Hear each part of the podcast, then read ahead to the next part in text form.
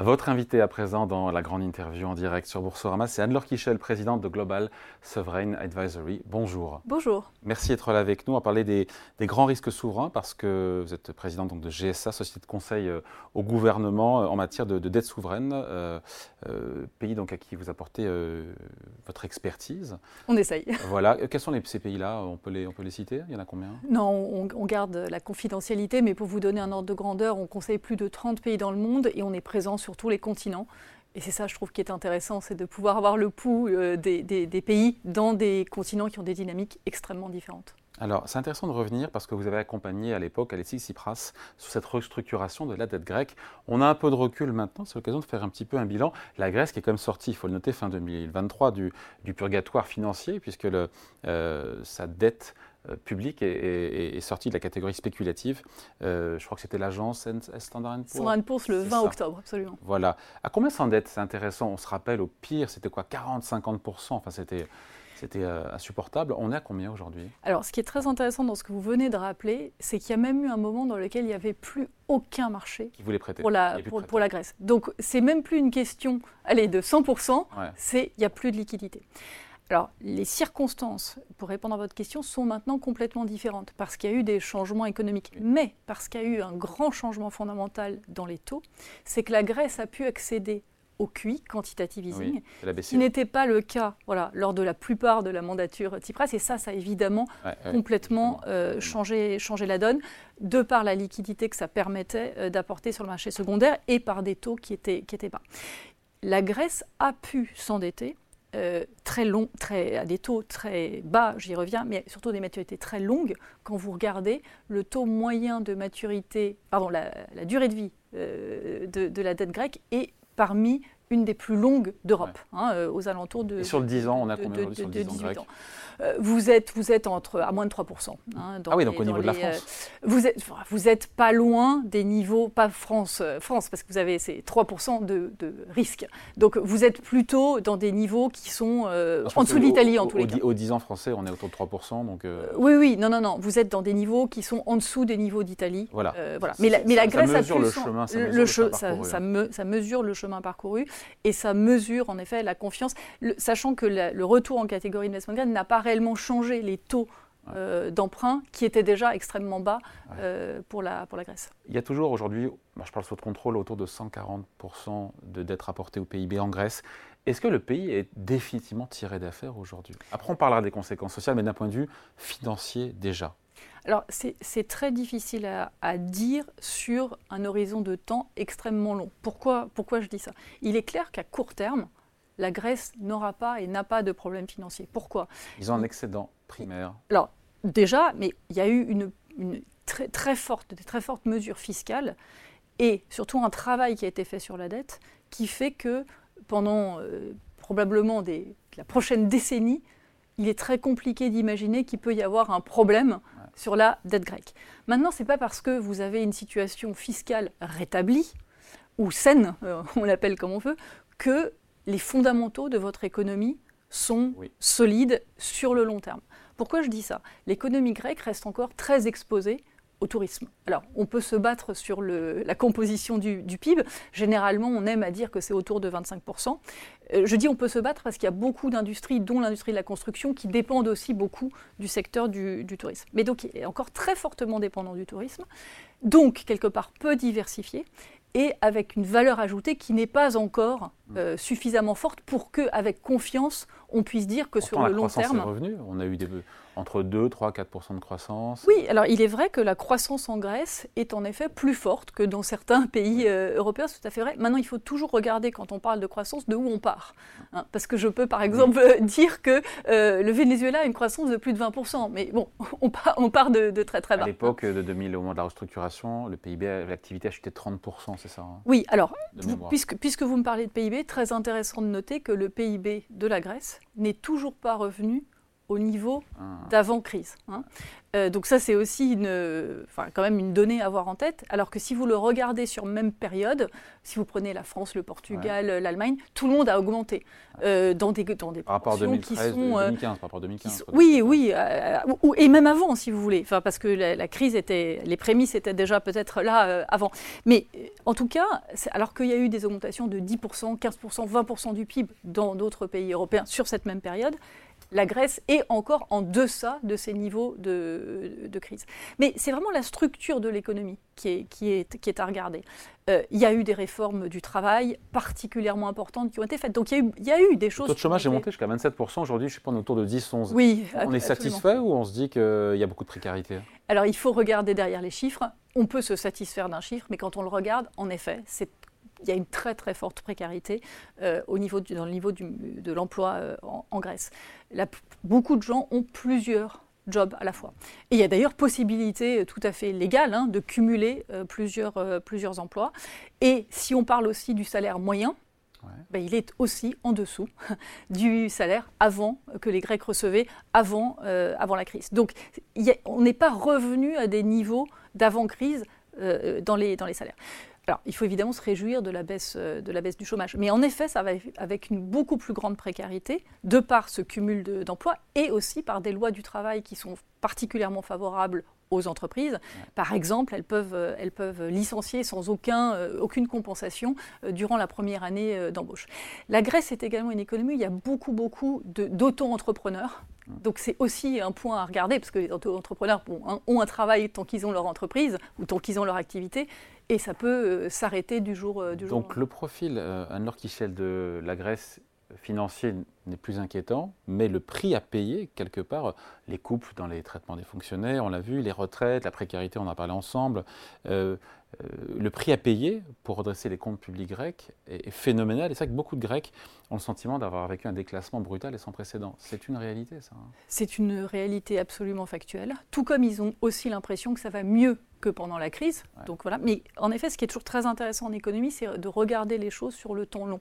Parce que finalement, euh, la sortie de la crise est symboliquement entérinée euh, en, en Grèce en juin 2018, puisque c'est à ce moment-là où on sort des programme. Si vous comparez programme entre... de tutelle de, la Troïka, exactement, BCE, exactement. Et, FMI, exactement. Donc si, si, vous regardez 2018, maintenant, allez, appelons ça de fin 2023, parce que 2024 vient. C'est finalement à la fois long et pas long. Hein. Et, et c'est une période où la Grèce, parce qu'il y a eu le Covid, a pu aussi faire des mesures d'appui et d'aide euh, quand il y avait besoin de soutenir l'économie qui n'aurait pas été euh, permis ou possible sans ces circonstances euh, exceptionnelles. Donc, cette période-là, elle, elle, permet déjà de voir certaines choses, ce qu'on dit sur la structure de l'économie, mais ça ne permet pas encore de voir, et j'espère que ça sera minimisé, mais les conséquences de, certaines coupes qui ont dû être faites, tout, tout, simplement. Euh, voilà, éducation, santé. Alors, santé, c'est assez visible à partir du moment où enfin, il y a des choses extrêmement claires dans les hôpitaux publics grecs où vous avez moins de scanners, enfin, vous avez des choses très concrètes qui ne sont plus là, qui étaient là précédemment. Et vous avez beaucoup de systèmes aussi privés qui, qui ont pris le, le relais du, du, système, du système public. Sur l'éducation, c'est des rythmes et des cycles beaucoup plus lents. On voit beaucoup plus euh, difficilement euh, les conséquences, mais par exemple, euh, il y, avait des mesures qui avaient été demandées qui ont fait qu'un professeur de maths ben, enseigne dans trois lycées. et donc c'est un professeur, trois lycées. On voit ce prix à Norquichel à payer, qu'ont payé, ces sacrifices qu'ont payé les, les Grecs pour redresser les comptes publics. On se dit, il n'y avait pas d'autre solution ou Certains m'ont dit, parce que j'étais en Grèce effectivement euh, pendant les vacances, m'ont dit, mais on aurait préféré faire défaut, finalement faire faillite. on fait toujours dire à l'histoire. Donc il faut faire très très attention. Euh, il n'y a pas d'alternative? Non, il y avait des, il y avait des alternatives. Enfin, si on est très clinique, il y avait une alternative qui consistait à dire on sort de la zone. C'était toujours une possibilité théorique. Est-ce que pratiquement elle était. C'est même, on dit euh, oui, mais nous on fait que du tourisme, donc tant mieux, vous, les, Français, les Italiens, vous viendrez en vacances, ça vous coûtera beaucoup moins cher. Oui, alors ce, que, ce qui est dit là, et là où c'est très intéressant, c'est ce que ça montre, c'est toute l'interrogation autour de la construction de l'euro.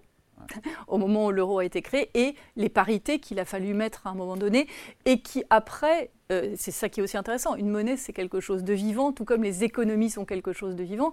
Est-ce qu'on pouvait, on savait prédire que les économies, mais ça c'est espagnol, grec, italienne, etc., iraient dans ce sens-là euh, euh, quelques années après C'est difficile, mais pour certains pays, et la Grèce en fait partie, au moment de la création de l'euro, l'euro est en fait, entre guillemets, pour une monnaie étrangère, c'est-à-dire quelque chose qui est assez décorrélé de leur propre, de leur propre économie. Voilà. Et donc tout ça fait que vous avez des ajustements euh, à faire.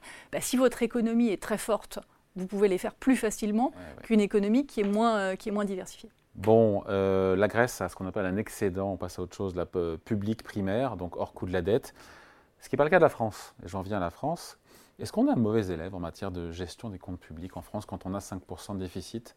Factuellement, oui, puisque 2024, on sera encore dans les derniers de la classe. On est. Euh, voilà. Vous en pensez quoi? Je ne sais honnêtement pas ce qui est un bon ou un mauvais élève. Parce que je pense qu'en termes de politique publique, il y a des choix politiques à faire qui orientent après ce qu'on fait. On veut un État social qui a certaines fonctions ou on n'en veut pas. Et c'est un choix politique euh, qui doit être fait, tant sur le périmètre de l'État, c'est-à-dire quelles sont les fonctions que l'État doit assumer et quelles sont les fonctions que le privé doit assumer. Et une fois qu'on a ça, comment rend-on notre État performant, c'est-à-dire euh, comment remplit-il les fonctions qu'il doit remplir? À partir du moment où vous avez posé cette équation, qui est un choix politique, qui probablement se décide dans les, dans les urnes, vous avez des modes de gestion complètement différentes. J'ai toujours beaucoup de recul euh, par rapport aux chiffres, parce qu'on peut avoir des dettes extrêmement élevées. C'est le cas des États-Unis. Il y a même, euh, il y a même des, gens qui disent que la dette n'est pas soutenable. Mais, donc on peut avoir, et au Japon, hein, des taux encore plus élevés qu'aux États-Unis, et avoir un équilibre financier. C'est intéressant parce qu'il y a une limite ou pas à la dette publique? Parce que pendant très longtemps, le FMI nous avait dit au-delà de 100% de dette publique pour un pays, hmm, ça va mal se passer. Les Japonais, mais c'est très particulier le cas du Japon, ils sont à 200%, mais la dette, elle est nationalisée entre oui, guillemets. exactement. Il n'y a pas d'investisseur étranger qui détient. Euh, Absolument. Mais, mais c'est justement pour ça qu'il n'y a, selon moi, pas de chiffre. J'ai jamais cru qu'il y avait un chiffre euh, magique. Ça n'existe pas, un chiffre magique. Déjà, un, parce que dans l'absolu, il n'y a pas de chiffre magique. Et au-delà de ça, une année, on peut consentir pour la transition écologique, parce qu'on peut remettre. la France souvent, a souvent été en dehors des clous, et si on a en Europe qui ne respecte jamais ses engagements et qui est toujours au-delà de la moyenne européenne en matière de déficit public, c'est la France. Oui, mais dans les moyennes. C'est un problème? Euh, non, si la politique est cohérente. Parce que dans les moyennes, il faut se, méfier euh, des choses. Quand on a des investissements à faire, bah, pas du tout important d'être dans la moyenne. On peut être au-dessus de la moyenne. Quand on n'a pas besoin de faire. Une transition écologique à financer, notamment. Parce ou, parce qu'on a des, grands investissements, des grands chantiers, de, l'infrastructure, enfin ce qu'on ce qu'on décide bon pour le pays. Donc c'est pour ça que non seulement il n'y a pas de chiffre magique, mais il n'y a pas il n'y a, pas de, de, limite à ne pas dépasser. La seule limite ou la seule barrière ou la seule qu'on doit se mettre, c'est qu'il faut qu'on soit toujours en capacité de pouvoir rembourser notre, notre dette. Parce que si pas la refinancer, pas la rembourser, la Oui, alors justement, j'allais y venir. Donc rembourser, oui, mais parce qu'un État ne rembourse jamais ses dettes. Un État réemprunte la refinance oui, à aeternam. Oui, enfin, c'est une forme de remboursement. donc, donc, en effet, que le remboursement se fasse euh, comme ça, ou que parce que certains États le font sans se refinancer euh, derrière. Hein. donc, mais en effet, les États européens et la France, euh, mais elle n'est pas la seule, se refinancent régulièrement sur les marchés. Et donc, c'est une forme de remboursement. Tant qu'on peut le faire à des conditions qui sont des conditions euh, suffisamment solides, maîtrisées, euh, qui font que ça occupe certaines places dans le budget de l'État, mais c'est considéré comme quelque chose d'efficace, il n'y a quelque part pas de, pas de sujet. Le, le sujet sur... C'est le cas de la France, il n'y a pas de sujet aujourd'hui. La France, l'écart de taux de financement entre l'État allemand et l'État français, on est à peu près toujours dans cette même épure. Hein. Oui, et même ça, euh, faisons aussi attention à ce que ça veut dire et comment on le regarde.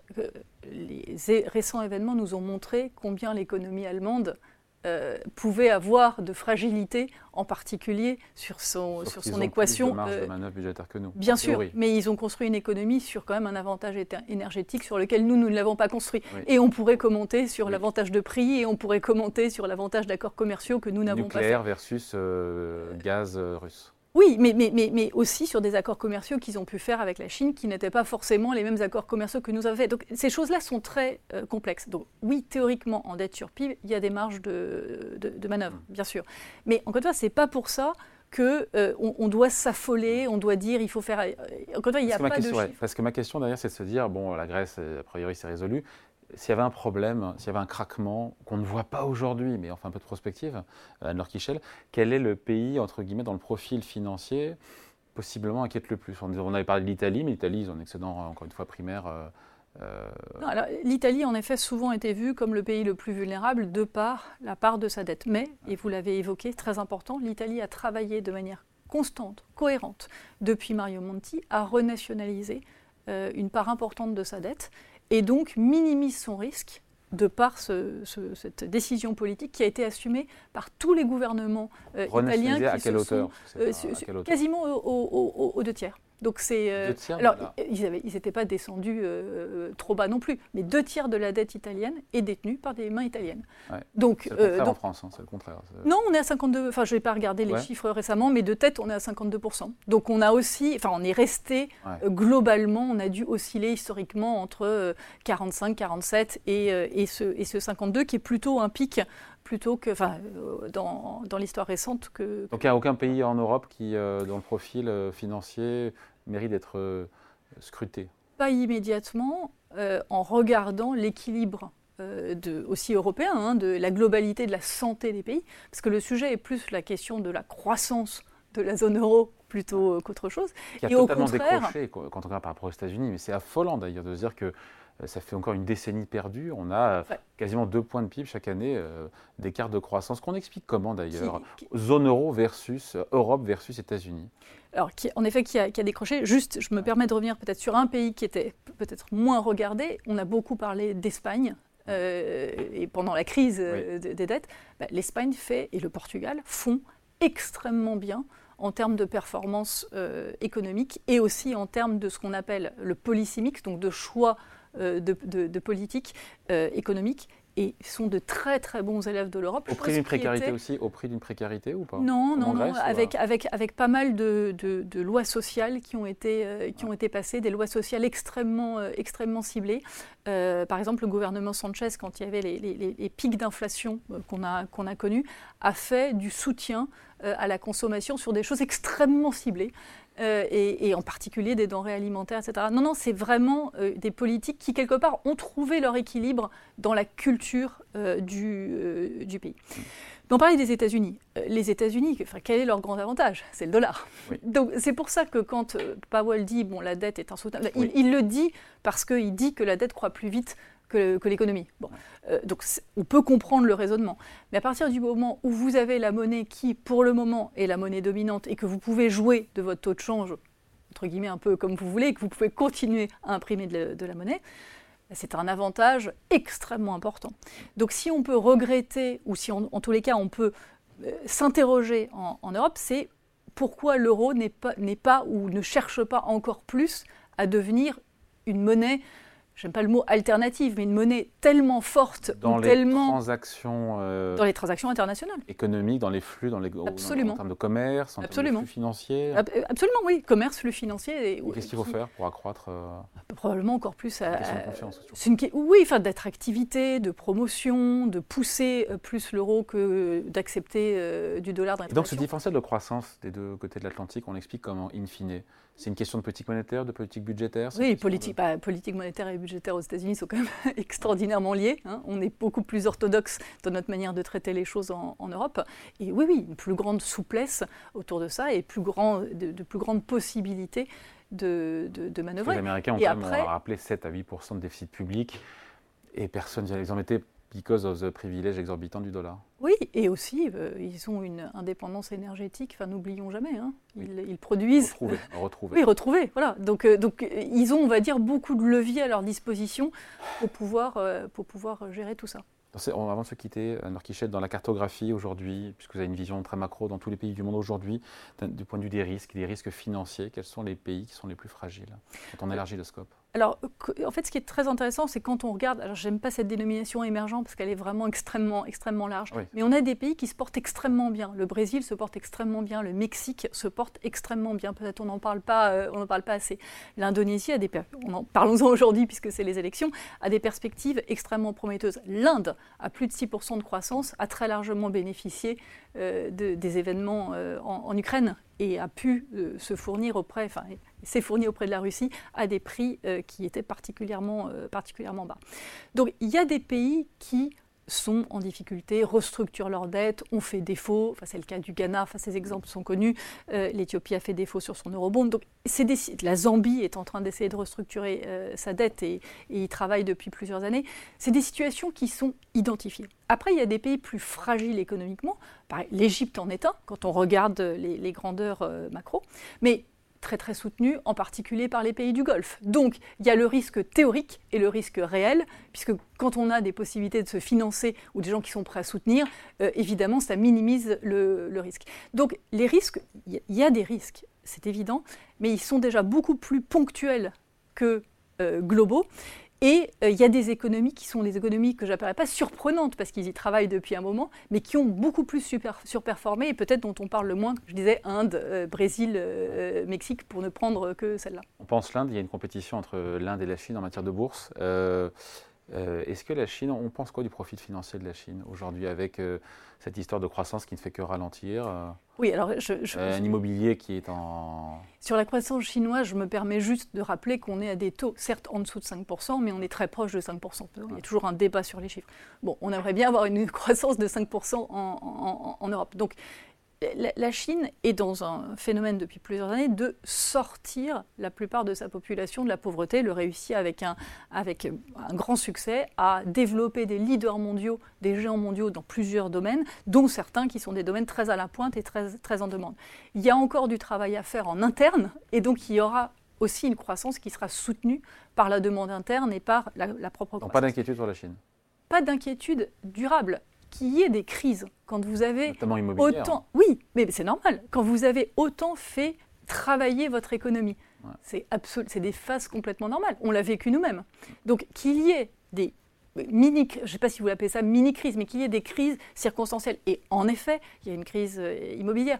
En effet, il y a un système bancaire qui a euh, ses forces et ses faiblesses. Tout ça est correct. Mais est-ce que ça veut dire que la Chine a un problème sur le long terme? Non, la Chine n'a pas un problème sur le long terme. Elle aura des crises ponctuelles euh, qu'elle résoudra, soit en les anticipant, soit en les résolvant quand elles se présentent.